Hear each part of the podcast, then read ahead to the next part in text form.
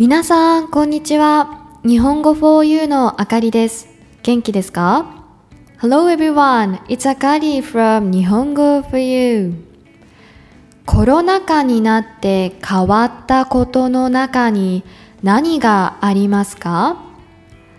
在宅勤務になった、旅行できなくなった、などなどたくさんあると思いますが、便利になったこともありますよね。プロジェクターが欲しいと思ったら、注文した次の日には家の前に届いているし、遅く起きた朝、お腹が空いたらアプリでマクドナルドを注文して何もしなくてもご飯が食べられます。また、インスタグラムを見ていて可愛い服を見つけたらその場で注文し、もしサイズが合わなかったら返品もできてしまいます。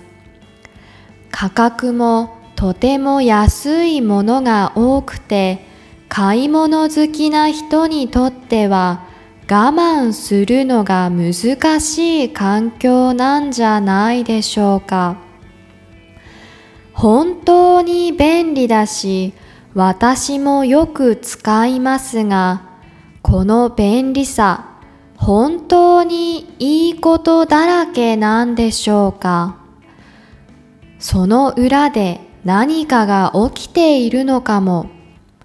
そう思って少し調べてみました。そうすると厳しい実態が明らかになったんです。